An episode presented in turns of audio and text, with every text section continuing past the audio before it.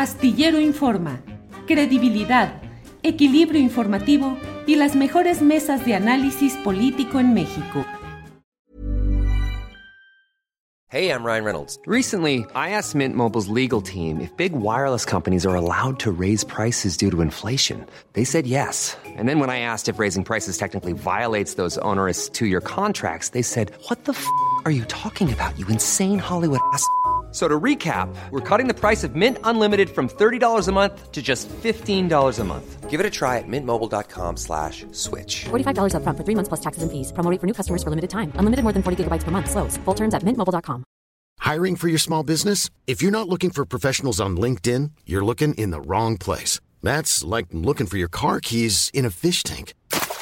LinkedIn helps you hire professionals you can't find anywhere else, even those who aren't actively searching for a new job but might be open to the perfect role. In a given month, over 70% of LinkedIn users don't even visit other leading job sites. So start looking in the right place. With LinkedIn, you can hire professionals like a professional. Post your free job on linkedin.com slash spoken today. Me da mucho gusto saludar, como siempre, a don Víctor Roquillo. Víctor, buenas tardes. Buenas tardes, pues aquí todavía bailando con el promocional, la música está riquísimo, ¿eh? Qué bueno Órale, de pues. promocional a todo dar. ¿eh? Qué bueno, Víctor. Guadalupe Correa, buenas tardes. Hola, Víctor, buenas tardes. Hola, Julio, buenas tardes. También, también. También. Hola. Hola, Julio. Les mando muchos saludos a todos, a Ricardo, a Víctor, y siempre un gusto estar con ustedes aquí desde otra parte del mundo. Muchas gracias, muchas gracias. Eh, Ricardo Ravelo, muy buenas tardes. Hola Julio, gusto saludarte y un saludo también para mis compañeros Víctor, Guadalupe y al público que ya nos está siguiendo.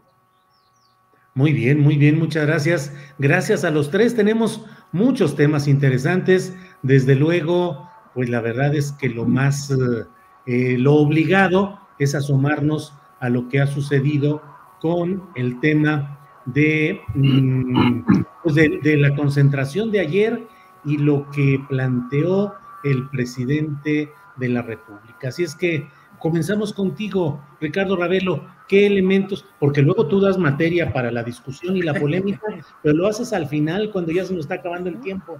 Así es que, eh, Ricardo, ¿qué viste? ¿Qué Ya vamos a destacas? regresar al, al avispero. Sí, sí, sí, digo. Entonces, bien. Entonces, por favor, eh, Ricardo, lo que tus observaciones, por favor. Mira, eh, con independencia de la concentración, yo creo que bueno, este era un, anhelo del presidente desde que tomó posesión, eh, concentrar el zócalo. Él es muy proclive a la imitación de lo que hizo Cárdenas allá en los años 30 con la, la expropiación petrolera. Entonces necesitaba tener un zócalo repleto, así como el de Cárdenas. ¿no? Eh, lo logró, es decir, más allá de los métodos que usaron, acarreados, no acarreados, porque bueno, finalmente hay de todo, hay gente que va voluntariamente y hay personas que bueno, fueron movidas de distintos puntos de la República. El cuestionamiento de, de cuánto hubo en el Zócalo, pues en realidad eh, se sabe que desde hace muchos años el, al Zócalo le caben apretados 90 mil gentes, ¿no? le cabe más pero este, esta danza de cifras pues es parte de la polémica. El discurso, pues yo lo observé eh, plagado de algunas verdades, algunas medias verdades y algunos excesos ahí en información, en los datos. Un- un planteamiento donde pues lo mejor está, según él, por venir, eh, promesas de que, bueno, finalmente el tema de la salud, que es uno de los más uno de los cuestionados, porque no es el único, pues que se va a resolver, este, porque con la distribución de medicamentos, pues esto va, va a resolver los problemas de rezagos que hay a nivel nacional eh, y que las, las medicinas de buena calidad van a llegar este, hasta el último rincón del país y que para ello se va a utilizar a las Fuerzas Armadas. Me parece una buena logística porque finalmente se trata de establecer una logística para, poder llevar medicamentos. En el tema de la seguridad reconoce que, bueno, no se ha avanzado. el tema de, la militarización del país, pues habla de que, bueno, pues no hay desapariciones, eso yo lo pongo en tela de duda porque siguen habiendo, que no hay violencia, que no hay levantones, ejecuciones por parte de las Fuerzas Armadas, pues en efecto, porque en realidad la, instrucción que hay a, nivel del, propio presidente es que las Fuerzas Armadas no pueden disparar ni pueden combatir el crimen organizado utilizando violencia. Él habla y insiste en el tema de las causas, eh, un tema muy polémico también, porque esta atención a las causas, a la pobreza, él insiste mucho en la pobreza cuando pues hay muchos analistas de buen nivel y prestigio a nivel internacional, pues que hablan de que la pobreza no es detonante de delincuencia organizada, que esto realmente tiene otras razones. Este, no vamos a entrar en este punto porque es, bastante largo este asunto, pero digamos el apoyo a los jóvenes. Este, él insiste también mucho en, en rescatar a los jóvenes para que no los enganche la delincuencia organizada. Yo no sé si esto se vaya a lograr o no, pero yo no veo ninguna garantía de que los apoyos oficiales realmente impidan que el crimen organizado enganche jóvenes. Eh, de ahí se alimenta la delincuencia organizada, sobre todo de jóvenes que no tienen oficio, que no estudian. Y bueno, si el programa eh, oficial realmente va enfocado a, rescatar a jóvenes, pues ojalá, ojalá se, se, logre, porque me parece que es un, es un buen objetivo, aunque no sé si esto realmente se esté implementando debidamente porque también está muy cuestionado el programa de si los dineros llegan o no llegan. Yo conozco muchísimas versiones de que muchos de los recursos no llegan a tiempo. En fin, a mí me parece que, que el, balance, el balance es muy triunfalista de su parte, aunque en la realidad pues no lo veamos de esa manera, ¿no? Creo que todavía hay cosas que no están funcionando, problemas que no están resueltos, pero si algo le tendríamos que reconocer al presidente que yo creo que es lo que mejor está funcionando en su administración, pues es la distribución de dinero hacia los adultos mayores, los programas sociales, eh, y que de ahí parte la fortaleza que viene mostrando de tener una aceptación arriba del sesenta y tantos por ciento, pues sí, por el, el, apoyo, el apoyo económico que ofrece a, a adultos mayores, a los jóvenes, etcétera, y que de ahí viene la, fortaleza. Este puede ser cuestionado como un instrumento electoral, un instrumento de, uso político, pero también hay que decir que en el pasado las administraciones que estuvieron al frente del país, pues ni siquiera volteaban a ver a los pobres. Seguramente, como muchos de los, estos beneficiados dicen, eh, es poco el dinero, pero antes no les daban absolutamente nada. Entonces es poco, dos, tres mil pesos, pero bueno, peor es nada, dicen algunos, porque antes ni los panistas ni los priistas eh, voltearon a ver a los pobres como ahora lo hace la administración actual y los programas sociales que había en aquel momento pues eran instrumentos de corrupción porque realmente el dinero nunca llegaba a la gente. Bien, Ricardo, muchas gracias. Guadalupe Correa Cabrera, ¿qué opinas? ¿Qué aspectos destacas de lo que hubo ayer en el Zócalo, en la Plaza de la Constitución, el discurso del presidente, en lo general, en particular lo relacionado con seguridad y con el combate a la delincuencia, Guadalupe. Sí, claro que sí. Bueno, yo creo que primero, antes que nada, me gustaría destacar esta, esta asistencia al, al informe me pareció muy interesante porque fue lo que la prensa y las personas más allegadas al presidente pues eh, resaltaron y realmente lo que, lo que se estuvo comentando el día de ayer, lejos de comentar de forma central el contenido del, del, eh, del informe, que, bueno, hubo un contenido del informe y ahorita vamos a hablar particularmente del tema de la seguridad. Eh, yo eh, creo que, pues, eso es lo que yo vi, tan siquiera en redes sociales o en medios de comunicación, era si había mucha gente o había poca gente, si los que estaban en el Zócalo eran acarreados o no. Eh, me parece muy interesante este, pues, esta, este debate, ¿no? Que a mí me parece un poco estéril, considerando los grandes problemas nacionales y considerando lo que es el informe de gobierno, ¿no? Es los avances, los retos y los, lo, que no fue avance, ¿no? Los retrocesos también, también resaltarlos e informar a la sociedad. Definitivamente este, esto fue un acto más bien protocolario, porque el presidente va informando todos los días de la semana, de lunes a viernes, con sus mañaneras, ¿no? Entonces, obviamente es un acto protocolario y de alguna forma, sin ser, eh, sin ser esto una crítica atroz, ¿no? A lo que sucedió el día de ayer, lo que sí puedo ver es un gran apoyo al presidente de México independientemente de los resultados que vamos a, evaluarlos, ¿no? que vamos a irlos evaluando, que los hemos ido evaluando en el tema de procuración de justicia, de seguridad, de desarrollo económico, de combate a la desigualdad, a la corrupción. Creo que eh, más, eh, más que nada, eh, creo que la gente sí está en una mayoría importante de acuerdo con el presidente y lejos de decir si el presidente acarreó o no a las personas, que creo que también es una discusión estéril. ¿Por qué? Porque me parece muy interesante que Andrés Manuel López Obrador siempre ha llenado lo, el zócalo, ¿no? Es, es eso es una cuestión como, a mí me parecía un poco eh, por demás, ¿no? Decir si trajo acarreados o no, él siempre ha llenado el zócalo, esto eh, quedó muy claro, ¿no? Desde antes de 2006, en 2006 obviamente, y bueno, es un presidente, es un gran personaje, es un presidente muy carismático, pero debemos de ver el contenido.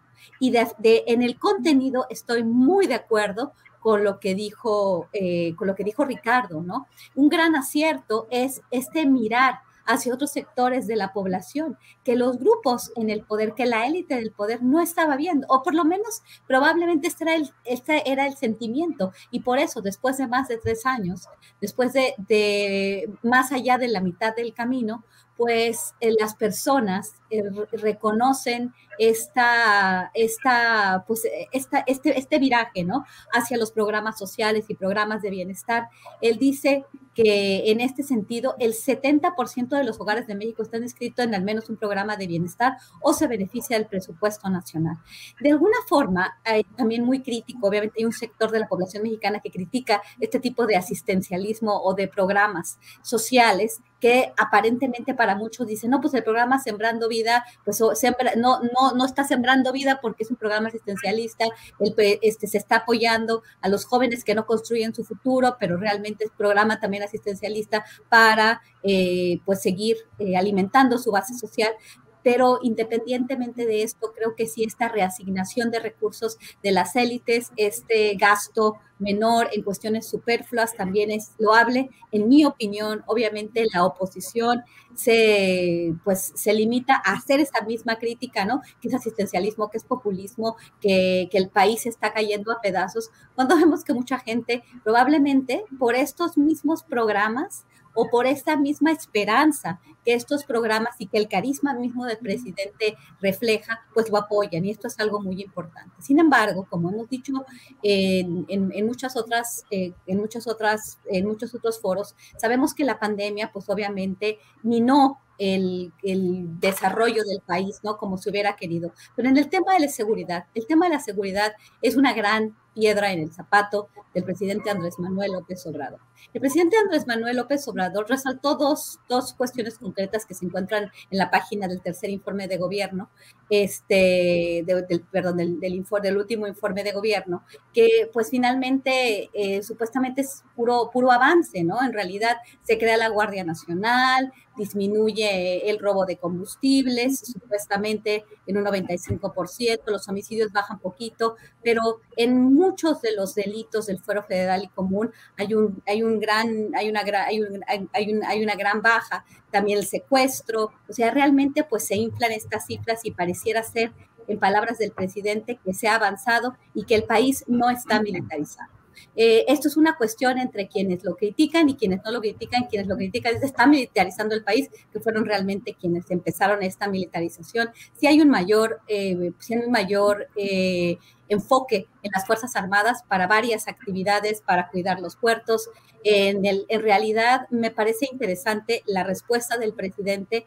No, yo no veo un país de alguna forma en, en vías, ¿no? A un, a un, golpe de Estado militar, no, ni un avance en, en, las, en las tareas del ejército, sí, definitivamente tengo que decir, no me gusta utilizar esta palabra militarización, pero sí, obviamente, pues una continuación del, del avance de, la, pues, de, las, de, las, de las actividades, o por lo menos este, de la relevancia que le da el Ejecutivo a las Fuerzas Armadas. Y esto no tiene duda, ¿no? O sea, no hay, no hay duda, no hay duda en ese sentido. Pero bueno, ¿qué pasa con la Procuración de Justicia? ¿Qué pasa realmente con la justicia en el país, donde tenemos personas que están en la cárcel, espera, este, que están en una situación muy complicada? Yo sé de estos bastantes casos y bueno, todo lo que hemos hablado del papel de la Fiscalía Sí. No parece haber un programa, un plan nacional en el tema de la seguridad. ¿Por qué? Porque la seguridad no existe en, en, en, en partes importantes del país. ¿no? Hay que ser críticos, uno tiene que ser críticos y eh, hay muchas limitaciones en muchos sentidos. Y perdón, no, no quiero extenderme más, pero es que es un tema muy amplio. Hay, hay muchas limitaciones en muchos espacios y tenemos que reconocerla, ¿no?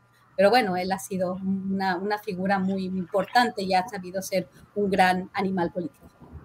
Muy bien, gracias Guadalupe Correa Cabrera. Víctor Ronquillo, tu opinión, tu balance, eh, tu opinión sobre lo sucedido ayer, por favor, Víctor. Bueno, creo que lo primero que hay que mencionar es cómo tenemos una visión distinta de la función del Estado en cuanto a la acción política de este gobierno. Esto me parece determinante. Un Estado que busca eh, ser benefactor, que busca atender las causas de la pobreza, que tiene una política social definida. Esto no, no había ocurrido desde el periodo neoliberal. Seguramente vimos eh, estos elementos y los conocimos con lo que puede, pudo ser eh, la ideología del Partido Nacional Revolucionario, el proyecto político incluso del PRI en algún momento. Pero esto me parece fundamental y determinante.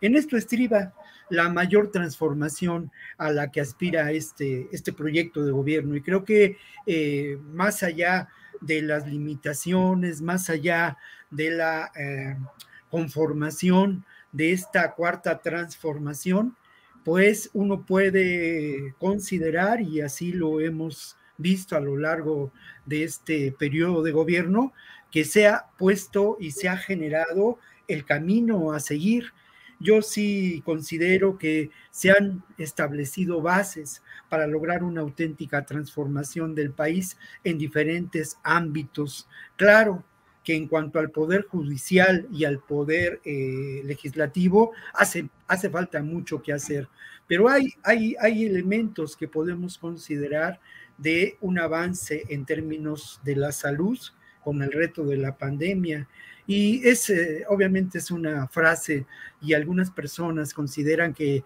esa frase la emiten los adoctrinados por la cuarta transformación, pero hay que preguntarse qué hubiera pasado si la pandemia nos pilla con un personaje como Peña Nieto al frente del gobierno y sus eh, secretarios de salud y sus, eh, en fin, eh, eh, dentro de un Estado que no buscaba el bienestar, sino buscaba el negocio. No abundo en ello.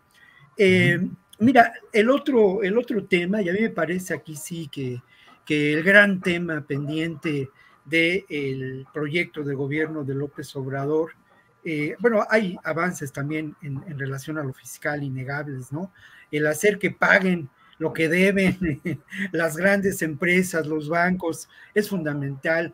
El tratar de abatir la corrupción con las limitaciones que implica el confrontarse a un sistema burocrático, criminal, que no solamente se da en la Procuraduría, en la Fiscalía General de la República, sino que tiene expresiones en diferentes espacios de la administración pública, no es cosa sencilla, cuando además, pues eh, en buena medida, muchos de los eh, actores eh, de quienes trabajan, de quienes laboran, de los mandos medios, eh, de, eh, siguen perteneciendo al sistema y son parte de ese sistema que no acaba de morir, que es un sistema esencialmente corrupto, ¿no? Generado por, la, por el proyecto político no solamente de Salinas de Gortari, sino el proyecto político eh, establecido después de la revolución. En fin, pero creo que la gran, el gran pendiente sin duda es el asunto de la seguridad, de la violencia, de la construcción de la paz. Hay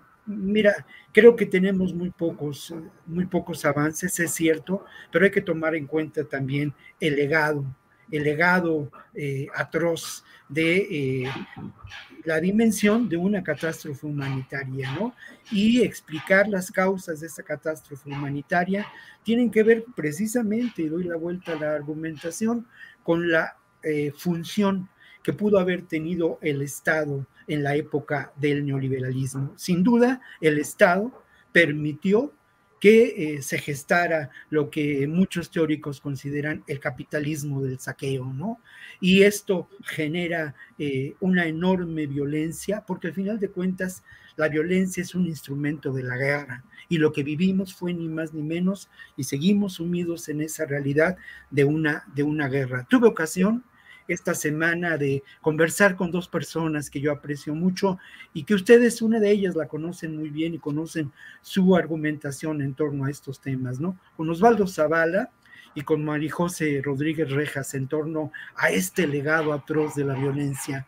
Y no hay duda que este legado atroz de la, de la violencia tiene que eh, mirarse desde esa perspectiva teórica distinta que eh, nos lleva no a dilucidar los amores y desamores de los narcos, a caer en este escándalo eh, de Netflix, ¿no? Y en este glamour falso que nos hacen creer para desviar la atención de estos fenómenos históricos que tienen que ver con una nueva versión del, eh, del, imperialismo. Esa es la realidad y hay que llamar a las cosas por su nombre y entender que esta transformación en el ámbito de la seguridad tiene que llevar adelante, tiene que seguir y tiene que, que desencadenar el desmontar estos aparatos de lo que yo considero un suprapoder, en donde se encuentra el poder político, el poder criminal, y el poder económico en muchas entidades de nuestro, de nuestro país con sus particularidades. Gracias, gracias. Víctor Ronquillo, eh, déjenme hacer aquí ya el acostumbrado breviario, pues ya de todos los uh, programas. Hace cinco minutitos nos desmonetizó YouTube porque el contenido de nuestro programa no es apto para los anunciantes. Ya es uh, rutina, ya nos nos sucede todas las veces, no sé realmente qué sea lo que hay, eh, pareciera que son grupos organizados que eh, se quejan ante YouTube alegando que hay cosas incorrectas en este canal y bueno, YouTube actúa de manera automática, eh, ahí sí que primero fusilan y luego viriguan, y bueno, simplemente para dejar constancia aquí en nuestro programa de lo que nos sucede con una preocupante frecuencia. Pero bueno, eh, Guadalupe Correa, em, sobre, no, empezamos con Ricardo. Ricardo, Ricardo, la continuidad de este programa, la restauración del programa Quédate en México. Eh, ¿Cómo lo ves? ¿Qué significa México? ¿Cuál es su postura? ¿Cómo ves este tema, Ricardo Ravelo? Bueno, ha sido es un tema polémico. Guadalupe, bueno, eh, ha, hecho muy buenas eh, aportaciones en la, en la crítica y en, este programa. Se reactiva, eh, eso leí, se reactiva el programa Quédate en México. obviamente, bueno, pues el gobierno mexicano lo primero que planteó a través de la Secretaría de Relaciones Exteriores es que pues requiere recursos, requiere que el gobierno de Estados Unidos le aporte lo acordado, lo que está considerándose para poder mantener a tantas personas extranjeras en México a la espera de que se resuelvan sus ingresos a, ese país. De tal manera que, bueno, pues eh, podemos esperar una, oleada importante de, centroamericanos, pues, de, gente de muchos países que eh, van a van a utilizar a México como un, lugar, un espacio de estancia que no se sabe bien a bien si va a ser corta, mediana o de largo plazo. El asunto es que, bueno, México tiene que prepararse muy bien en, esa materia para poder este, dar la asistencia, eh, tener los espacios adecuados, el tema de la seguridad, que bueno, habíamos también comentado esto, tan vulnerable en el tema de los migrantes, eh, evitar que haya excesos de fuerza por parte de la Guardia Nacional, como ocurrió en Chiapas, y bueno, pues de determinar los lugares, los lugares más adecuados para que la gente pueda realmente eh, tener un, una espera eh, no tan desesperante. Y que pueda tener seguridad y pueda tener un, un, lugar, un lugar seguro donde poder este, llevar a cabo esta, esta espera que incluso puede ser larga. Eh, pero bueno, en este momento solamente está el planteamiento de, que Estados Unidos debe apoyar con los recursos ofrecidos, pero no se ha determinado realmente cuánta cantidad es la que, por lo menos no lo tengo yo claro en, en ese sentido, de qué estamos hablando, de qué cantidad de migrantes esperan puedan ingresar al país eh, y, bueno, pues establecer toda la, la logística para, para que el programa pueda funcionar realmente sin que se desborden eh, la desesperación, la violencia, etcétera, ¿no? Pero creo que lo que sí está por, por determinarse es este, a partir de, de qué sumas se requieren para que el gobierno mexicano pueda realmente acatar, atender este programa debidamente.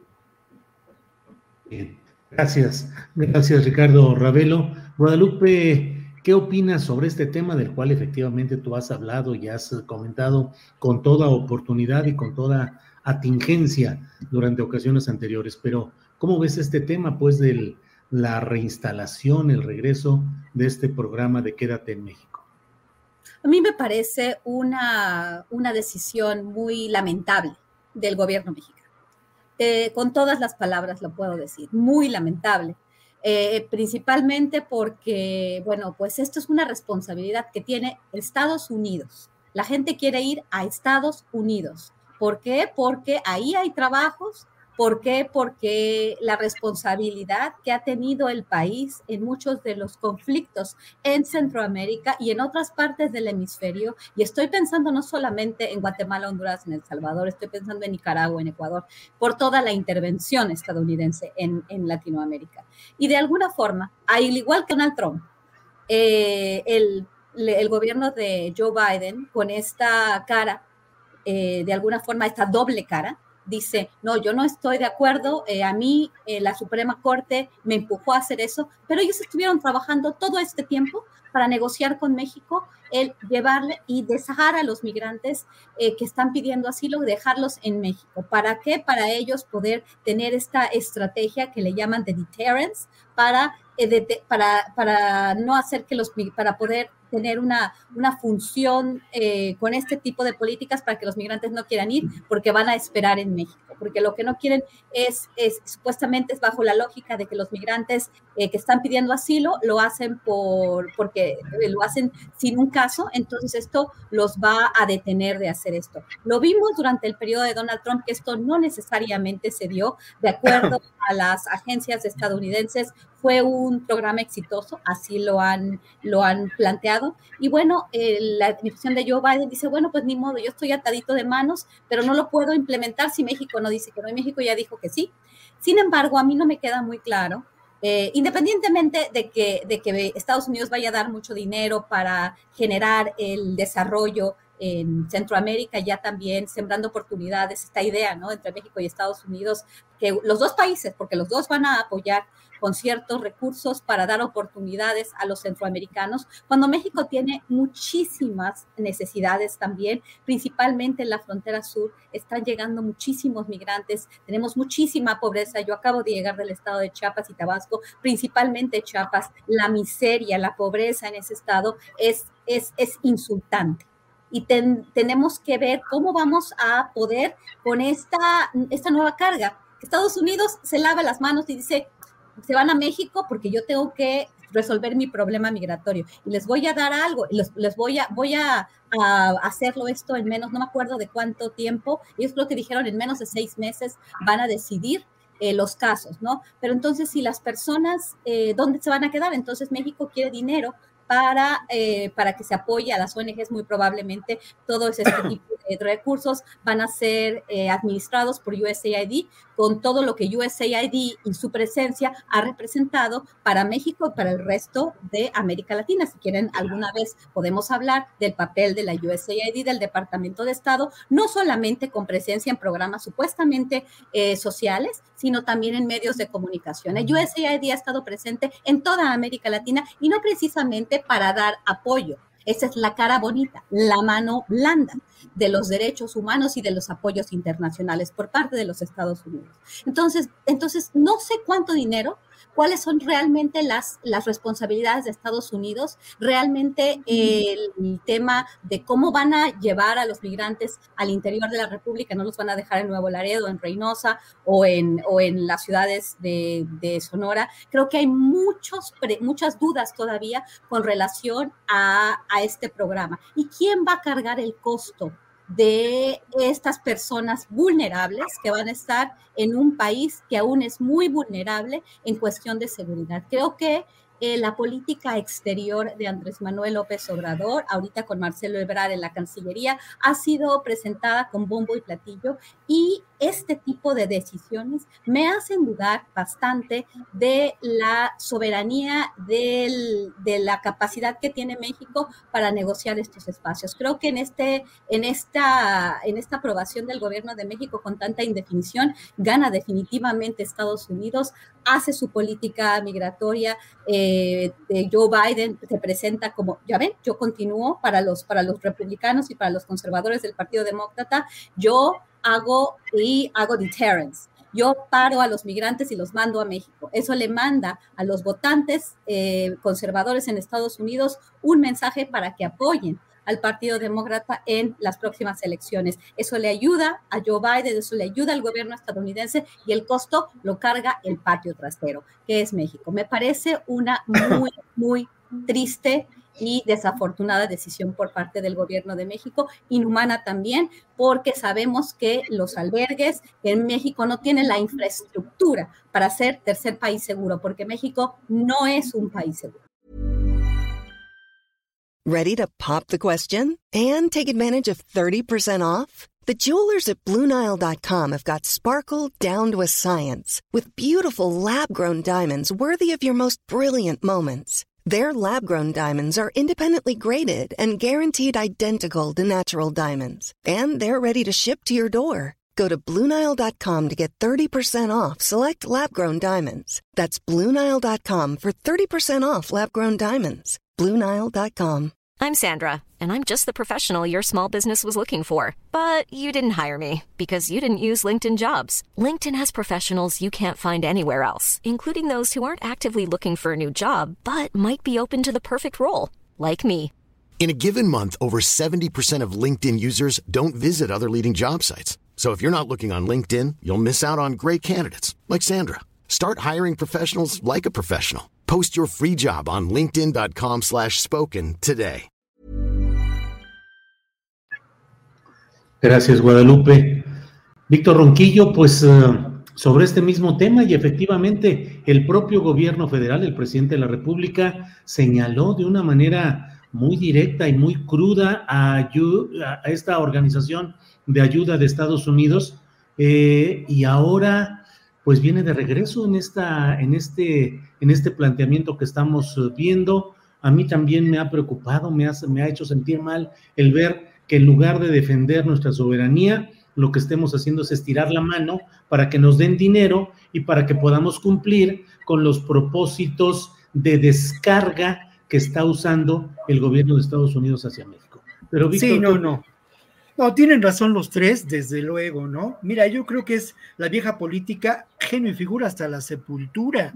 Es otra vez la política del garrote y la zanahoria, ¿no? Por una parte sembrando, sembrando oportunidades, sembrando futuro, que pues nos haría pensar en una perspectiva diferente para atender el problema migratorio, ¿no? Con recursos y con un proyecto pues que sin duda es, es social y de atención a las causas económicas de la migración que no solamente se migra por causas económicas, pero en fin, lo lamentable es que el garrote pues es mucho más grande que la zanahoria, como suele ocurrir en la relación de Estados Unidos con nuestros países, ¿no? Es eh, lamentable y yo quisiera detenerme un poco en la condición que enfrentan los migrantes que lamentablemente han sido víctimas de la negación a su derecho de asilo, de la negación a su derecho de emigrar, de la negación a su derecho a la vida. ¿Y cómo se encuentran esos migrantes? Pues eso lo hemos documentado y aquí hemos compartido con, con ustedes, con el público que nos escucha, cómo se encuentran en Tijuana, en el famoso Chaparral, de una manera terrible, en condiciones infrahumanas, cómo se encuentran en Ciudad Juárez, cómo se encuentran en Matamoros, en Nuevo Laredo, se encuentran en, condiciones muy difíciles. Particularmente lo que ocurre en Tijuana eh, es eh, muy doloroso, porque en Tijuana los eh, albergues, como lo señalaba Guadalupe Correa, que ha generado la propia sociedad civil, han sido desde hace mucho tiempo ya rebasados por la demanda que se vive en estas condiciones. Y lo otro, ¿quién es responsable más allá de las responsabilidades históricas y de la realidad de la geopolítica, ¿quién es responsable de la condición que enfrentan estas personas migrantes? La ineficacia del aparato administrativo que tendría que dar fluidez a estas solicitudes de derecho de asilo. Pero vemos, y se reitera, lo que ha sido la política migratoria de Estados Unidos, más allá de demócratas y liberales desde los años 80, desde que se militarizó la frontera y se construyó el muro en Tijuana, en la región de Tijuana y San Diego, precisamente. Es muy lamentable. Y por otra parte, hay que eh, señalar y, eh, pues, eh, perdón la palabra que es muy gruesa, pero condenar la complicidad del actual gobierno mexicano, de quienes se encargan de la tarea de la migración y de la tarea de las relaciones exteriores, de no eh, mantener una actitud que con la que eh, se llevó a cabo el inicio de este gobierno, de atender el problema de la migración desde una perspectiva humanista. Es cierto, hay presiones políticas, pero sin duda hay también dignidad y hay también un proyecto que uno piensa es un proyecto de izquierda. Y ayer decía López Obrador con mucho acierto que hay que anclarse en los principios.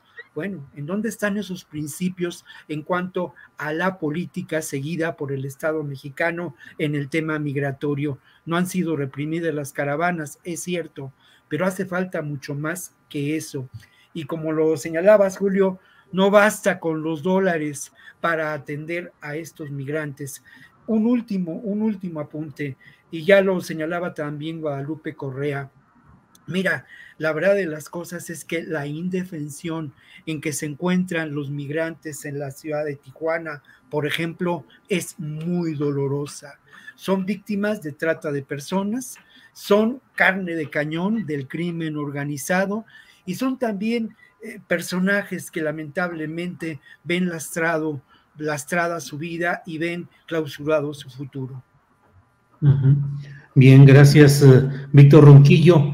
Em, sobre este mismo, sobre otro tema, vamos a entrar. Em, Ricardo Ravelo, Ricardo, 36 eh, años de cárcel a Emma Coronel.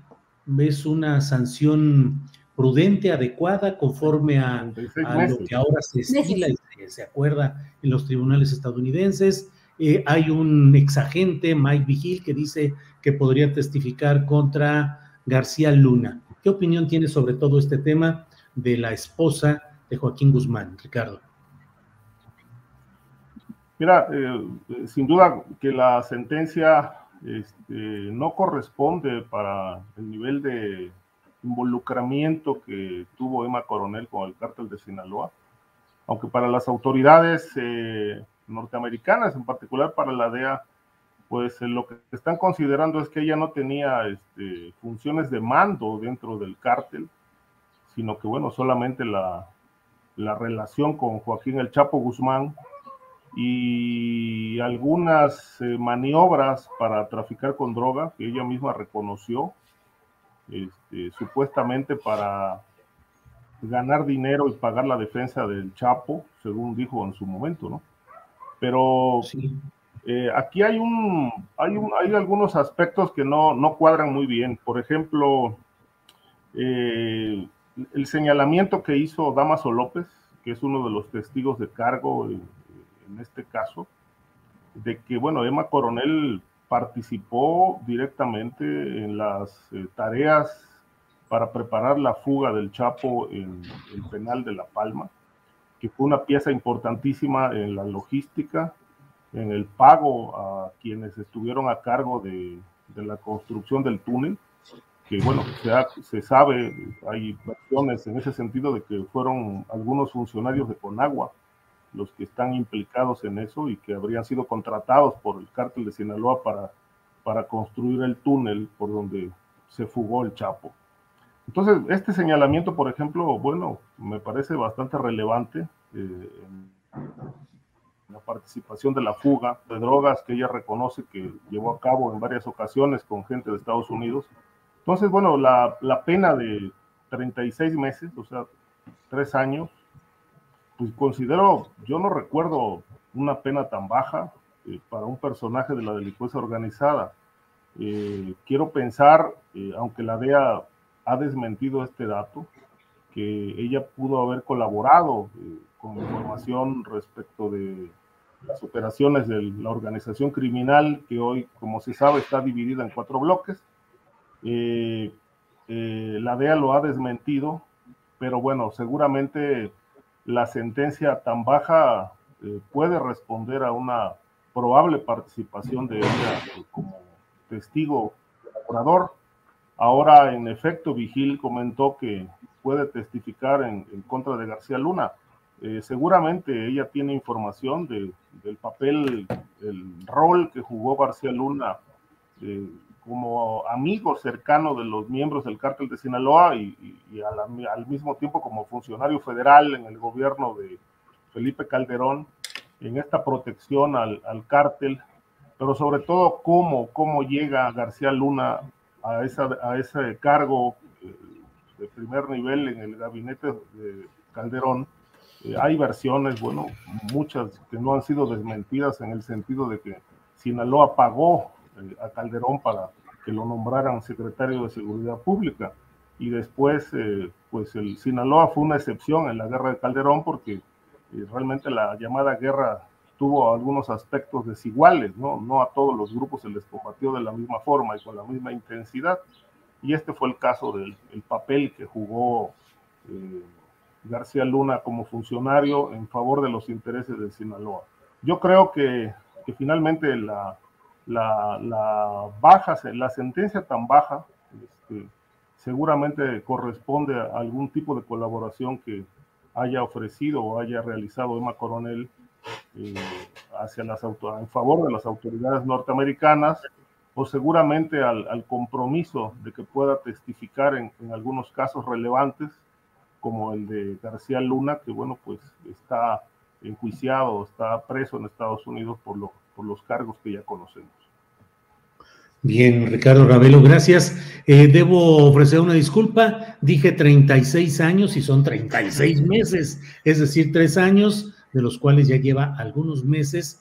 Y eh, Emma Coronel, eh, pues en dos años y fraccioncita podrá estar ya en libertad. Me equivoqué, no son 36 años, sino 36 meses. Em, Guadalupe Correa, ¿qué opinas sobre este tema? La sentencia a Emma Coronel y la eventualidad de colaboración o declaraciones en casos delicados. ¿Qué opinas, Guadalupe? Claro, es, es, un, es un tema complicado. Eh, yo en un principio no le quise dar mucha, mucho seguimiento, pero me doy cuenta de que refleja la podredumbre de las ah, agencias eh, de seguridad estadounidenses.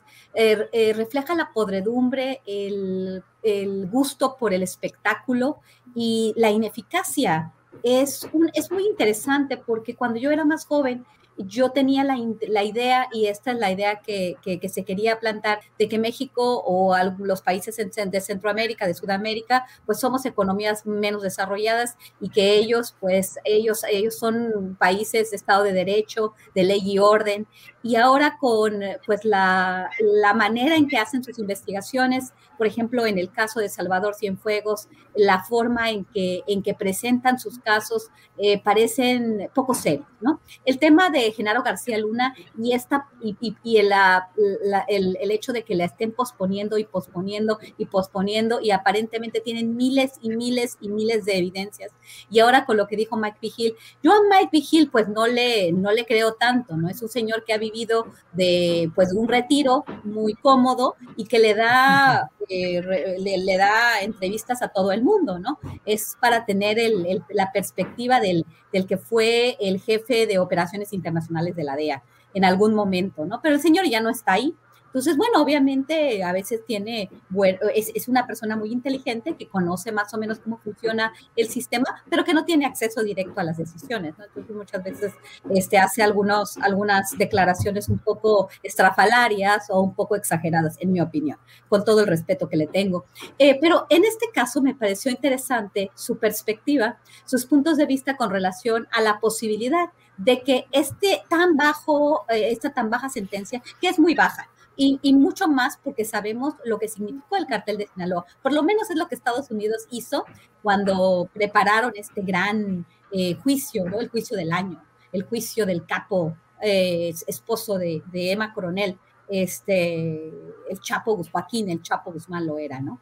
Y entonces, eh, en, en el sentido de que se ha causado tanto daño, inclusive a muchachitas jóvenes, inclusive trata de personas, no nada más eh, tráfico de drogas, o sea, se le presenta como el peor, el, el, ser más despreciable y a su organización como la más sanguinaria y perversa. ¿Cómo es posible que una persona que directamente estuvo vinculada a actividades tan serias tenga simplemente que estar en la cárcel dos años y un poquito más? Es, es algo que no lo puedo entender. Pero esto que dice Mike Vigil, que puede ella llegar a testificar, porque seguramente eh, me, da la impresión que García Luna no quiere, como se ha querido, no quiere eh, negociar. Entonces se va a hacer un otro gran espectáculo, como fue el juicio del Chapo, como los estadounidenses lo han hecho. Se ven muy poco serios sus, sus, eh, agencias de seguridad, inclusive el Departamento de Justicia, con todo este espectáculo que, llama mucho la atención. ¿Por qué? Porque se enfoca en, en, cuestiones que llaman la atención a un público poco educado en cuestiones de seguridad, porque realmente no sabemos cómo se trafica bien la droga y, porque las drogas siguen llegando a Estados Unidos. Entonces, realmente todo este espectáculo no les ha servido de nada. Cada vez más drogadictos en la Unión Americana, cada vez más grandes las, las, eh, los espacios de, de, adicción, las adicciones este, por sí mismas. Pero, pero eso sí, ¿no? Emma Coronel y todos los medios de comunicación hacen perfiles de Emma Coronel. Es impresionante lo que fue Emma Coronel para los, para, hasta, hasta Vanity Fair, no me acuerdo, no, no fue, fueron varios New Yorker y todos estos hicieron, hicieron varios eh, perfiles, ¿no? Sobre, sobre la narca, ¿no? Y las mujeres en el narco. Eh, eh, es, es, algo que todavía no, no me queda muy claro, ¿no? Esta, esta sentencia tan corta, esta vinculación directa a una organización que ha hecho mucho daño al mundo, que ha hecho mucho daño a México y a Estados Unidos, y con esta sentencia, pues nos puede decir o nos puede apuntar a lo que dice Mike Vigil, pero pues todo esto es un espectáculo y muchos de los que están teniendo opiniones pues no tienen la información eh, clasificada, ¿no? Vamos a ver qué sucede, pero sí, me llama mucho la atención y me provoca un sentimiento nauseabundo todo lo que está sucediendo en este caso. Gracias, Guadalupe. Eh, Víctor Ronquillo, ¿cómo ves este tema de Emma Coronel, su sentencia tan breve y las posibilidades de una lengua larga en posteriores diligencias judiciales en Estados Unidos? ¿Qué opinas, Víctor? Antes de responder a la pregunta, yo quiero eh, enfatizar lo que ha dicho Guadalupe Correa, ¿no? Cabrera. No hay duda, ¿eh? es un espectáculo es un espectáculo y ese espectáculo aleja de la comprensión verdadera, profunda de los problemas de la realidad histórica, de eh, el narcotráfico, de su instrumentalización para lograr eh, apropiarse de recursos para generar y construir mecanismos de guerra a nivel continental. Y esto es muy importante señalarlo y decirlo. Y obviamente a lo largo de décadas hemos atendido a voces que construyen esta realidad mistificada, falsa, de estos grandes personajes del narco.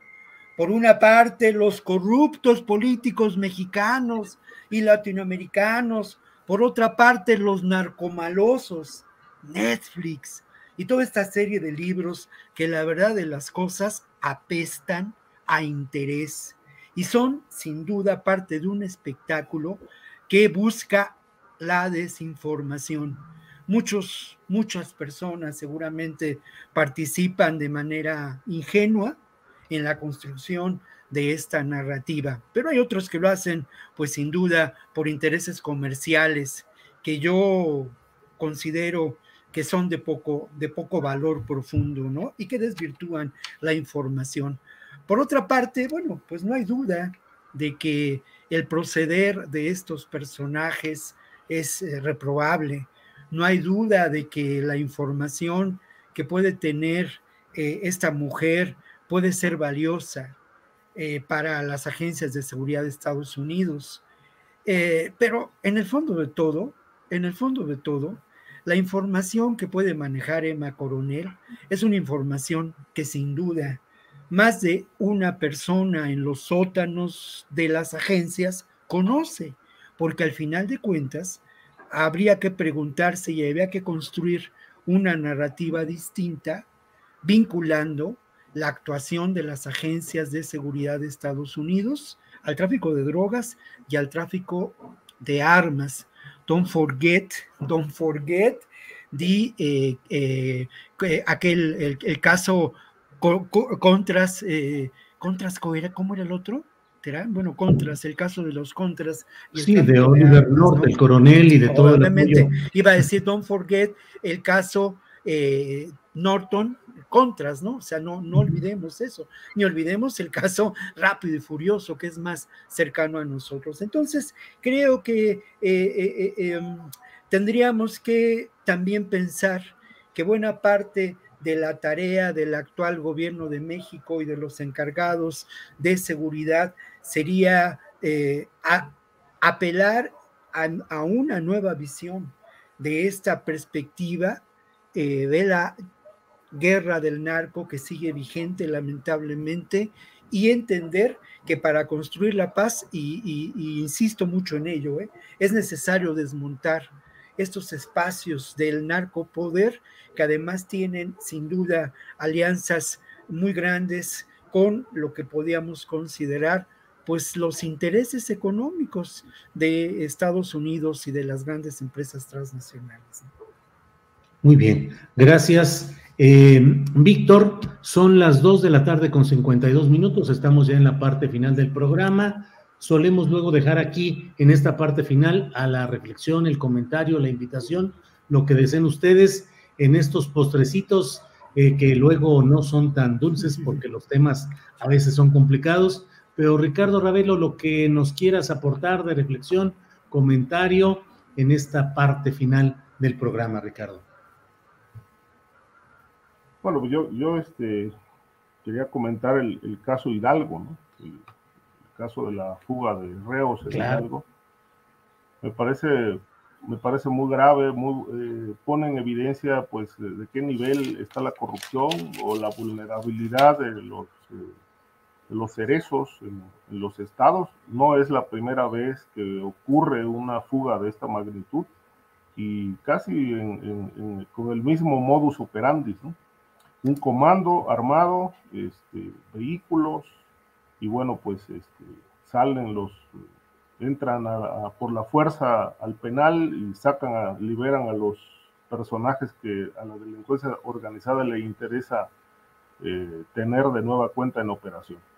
Decía que, bueno, e, este caso me hizo recordar eh, otras fugas espectaculares, como por ejemplo la que pasó en Zacatecas también, cuando fueron liberados varios Zetas, otra fuga, que bueno, no muchísimas otras más que pasaron en Tamaulipas cuando era gobernador Eugenio Hernández. Luego se supo que, bueno, el mismo gobierno del estado, eh, en contubernio con el crimen organizado, operó esas liberaciones y ya nada más los, los narcotraficantes tuvieron que eh, hacerse presente por medio de la fuerza de los penales para liberarlos, que todo eso era parte de un acuerdo, según se supo después. Pero llama la atención lo de Coaxacualcos, otra fuga importante en el, en el, en el penal Dupor Ostión, también fue de esta misma forma, cuando era gobernador Fidel Herrera en Veracruz.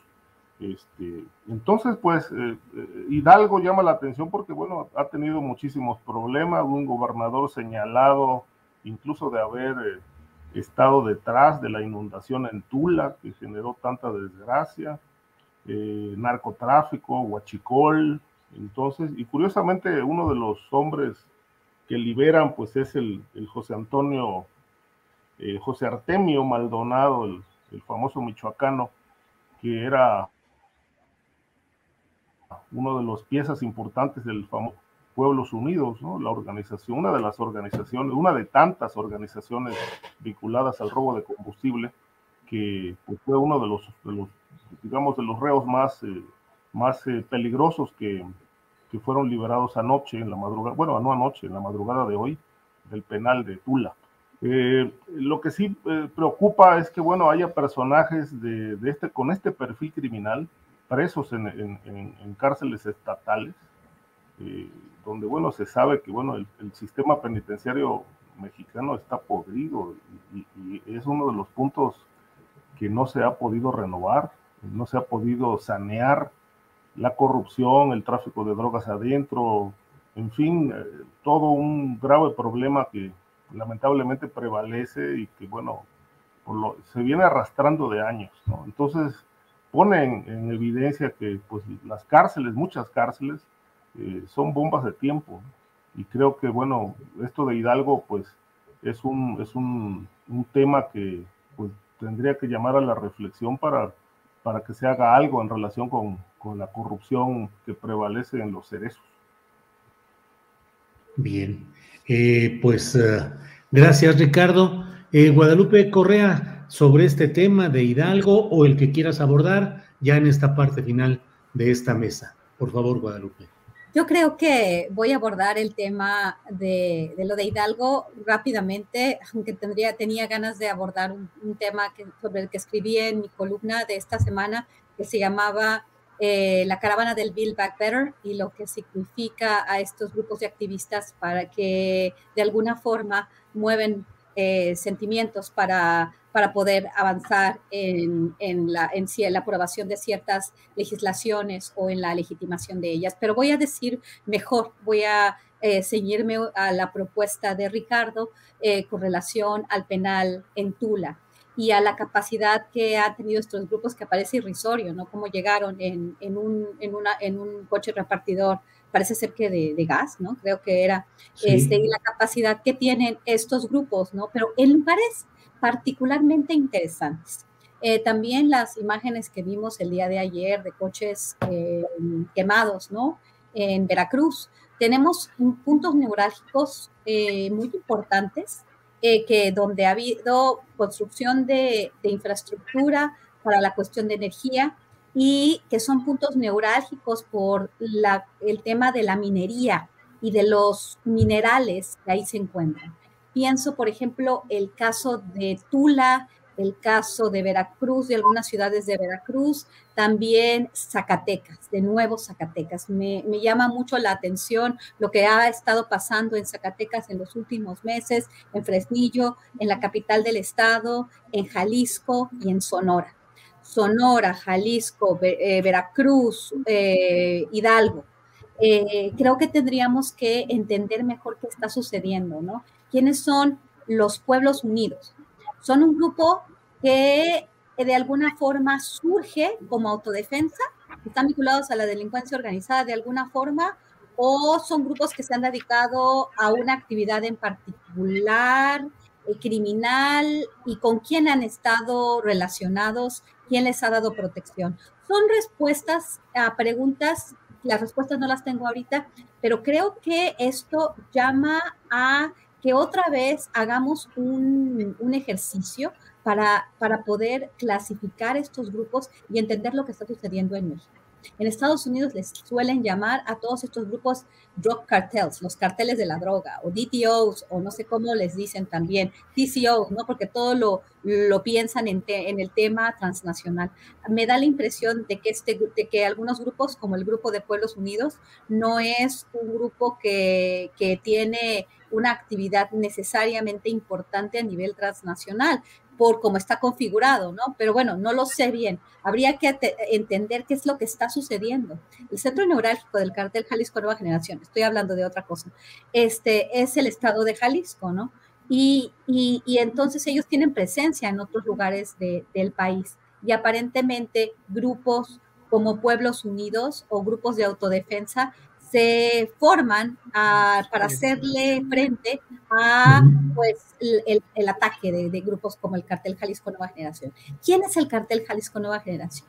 ¿Por qué está causando este tipo de, de violencia en ciertas partes del país? Son preguntas que se ponen en la mesa para que las podamos contestar en el futuro, porque México sí está teniendo un problema importante de seguridad y no creo que el diagnóstico sea el correcto, ¿no? Y en ese sentido sí soy crítica de, de la, de, las, de, los resultados, ¿no? Que se presentaban en el informe, en el tercer informe de gobierno eh, por parte del presidente Andrés Manuel López Obrador. Muchas gracias. A ti, Guadalupe, muchas gracias. Víctor Ronquillo, te toca cerrar la mesa con tu opinión sobre lo que quieras, Hidalgo, algún, el tema que tú desees. Por favor, Víctor. Bueno, no, no, no hay duda de que hay que entrarle al tema, al tema de Hidalgo. Y yo quisiera solamente reconocer algunos aspectos que son eh, muy interesantes en cuanto a este caso, ¿no?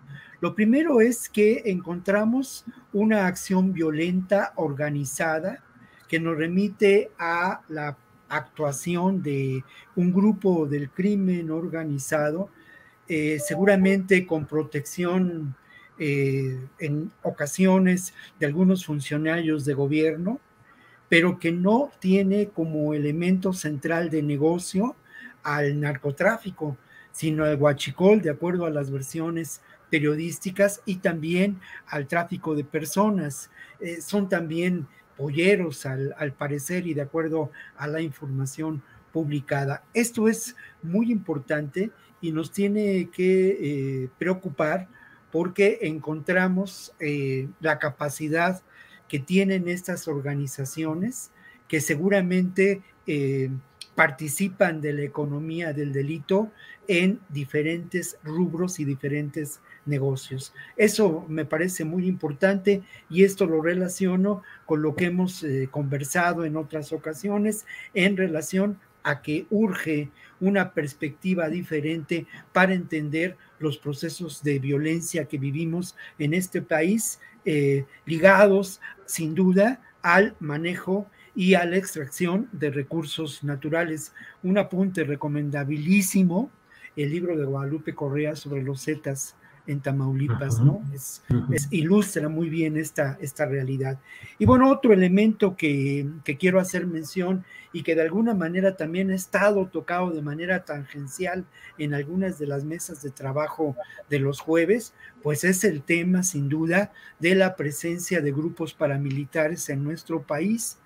Grupos paramilitares que tenemos que mirar ahora desde esa perspectiva, incluso tienen como respaldo a instituciones del propio gobierno, habría que preguntarse hasta dónde tienen vínculos con las propias Fuerzas Armadas, cómo funcionan en relación con ellas, cómo operan en diferentes entidades del país y que, y que tenemos que apartarnos de esta visión elemental eh, de corruptos políticos y narcos malotes para entender una nueva dimensión de esta realidad y de este problema, la irrupción de grupos paramilitares en nuestro país, creciente, preocupante. Y por último, pues yo volvería hacia la capacidad de fuego que mostraron, la capacidad de organización. Otra vez, el tráfico de armas presente, ¿no? Otra vez, la gran pregunta de cómo se arman estos grupos, ¿no? y obviamente a qué intereses responden en el, en el fondo. Eh, y, y, bueno, y ya para cerrar el comentario, pues preguntarse, ¿no?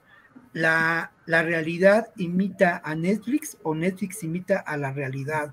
Este caso y este episodio parece proveniente de uno de los eh, capítulos de cualquier serie de Netflix que retratara la actividad, ahí sí, de los narcos, ¿no? Pero mañana o pasado se le va a ocurrir a alguno de los brillantes guionistas de estas series, pues contar la historia de Pueblos Unidos e incorporarla a alguno de los capítulos de Narcos México, por ejemplo, ¿no? Un día estaría bien, gracias Víctor, un día de estos estaría bien que hiciéramos un programa para platicar sobre estas series, particularmente la de Narcos, que tanto tiene de de verdad, de mentira, de manipulación, de, de qué, o sea, exactamente qué es sí, lo que... y sabes qué, Julio, y no solamente las, las series, ¿eh? los libros, porque al final de cuentas, la guerra que libramos tiene como un elemento central la guerra cultural, y la guerra cultural tiene que ver precisamente con contar mentiras para ocultar verdades, ¿no? Y ahí, ahí hay eh, mucha tela de donde cortar. A, a, propósito de novedades editoriales recién publicadas, con mucho éxito y con un gran despliegue comercial. Víctor, muchas gracias. Bueno, Ricardo otro, Ravelo, muchas gracias y buenas tardes por esta ocasión. Ricardo quería decir algo. Ah, perdón, no, Ricardo, no, adelante. Hay nada más un, un, puntito ahí a propósito de lo que dice eh, atinadamente Víctor. Eh, a mí me lleva, me, me extraña mucho que, que, que, no se conozcan demandas de propiedad intelectual en contra de Netflix o de todas estas cadenas que están eh, promocionando series de narcotráfico, porque se montan en las historias que ya son públicas, se roban la información, la hacen propia y luego la presentan en estos guiones eh, cinematográficos que, que, están manejando a través de series. Se han robado todísima la información de muchos autores este, y obviamente eh, no hay ninguna retribución ni demandas. Este, yo creo que si esto realmente estuviera ocurriendo en Estados Unidos, bueno, pues ya estas cadenas hubieran quebrado ante tanta demanda por robo de información, un delito de propiedad intelectual que lo vemos constantemente en casi todas las series de este tipo. Sí, a mí también me llamó mucho la atención el hecho de centrar tanto en estos capítulos de la nueva temporada de esta serie en, en la figura de Carlos Can González, que es indefendible, que no tengo ninguna duda de la manera como se hartó de llevar dinero público a sus arcas personales y familiares, es decir, ninguna defensa de él, pero cargada la tinta solo en él como si fuera el único personaje de todo el enorme elenco que sabemos y que conocemos. A ver si un día de estos dedicamos todo un programa a platicar ese tipo de cosas. Sí, Guadalupe. Sí, sí, sí. Wow. Me parece excelente, Julio. Tengo muchos, muchos ejemplos. También, no nada más de las series de Netflix, sino de libros académicos que también claro. podemos analizar. Ah, hay unos nuevos que, que, sería interesante leer y se los podríamos hacer un círculo de lectura y luego discutirlos, ¿no? Este, les, les, les, les, agradezco mucho y como siempre un placer con todos ustedes, Julio, Ricardo y Víctor. Gracias. Gracias, gracias Guadalupe. Eh, Víctor Ronquillo, muchas gracias y buenas tardes. Pues ahí estamos, ¿eh? emplazados para hablar de, de, la comunicación y el narco, de la comunicación y el innovo imperialismo, en fin, porque tiene que ver con, con películas, tiene que ver con libros, tiene que ver con versiones de la realidad que eh, mistifican a esa realidad. En fin, pues un abrazo para todos y pues nos encontramos la próxima vez gracias, por aquí, sí. queridos colegas. Muchas gracias. Ricardo, gracias. Hasta luego. Nada une más a la familia que los deliciosos huevos de Eggland's Best. Nos encanta su sabor, siempre delicioso y fresco de granja, además de la mejor nutrición, como 6 veces más vitamina D, 10 veces más vitamina E y 25% menos de grasa saturada que los huevos regulares. Con Eggland's Best puedes estar segura de que estás obteniendo lo mejor. Eggland's Best. Mejor sabor, mejor nutrición. Mejores huevos. Visita egglandsbest.com para más información. ACAST powers the world's best podcasts. Here's a show that we recommend. The Real Housewives is a guilty pleasure for most, but if you're looking to not feel guilty about that pleasure, tune in to Everything Iconic with me, Danny Pellegrino, where I break down all the messy moments and behind the scenes antics of Bravo's popular franchise. And on Everything Iconic, I also interview celebrity guests like Kelly Ripa, Kiki Palmer, Drew Barrymore, Cameron Diaz, and more about their guilty pleasures, their past work, and so much more. So if you're pop culture obsessed and find yourself watching way too much reality TV like me, tune in to Everything Iconic with Danny Pellegrino wherever you listen to podcasts. ACAST helps creators launch, grow, and monetize their podcasts everywhere. ACAST.com. Para que te enteres del próximo noticiero, suscríbete y dale follow en Apple, Spotify, Amazon Music, Google o donde sea que escuches podcast.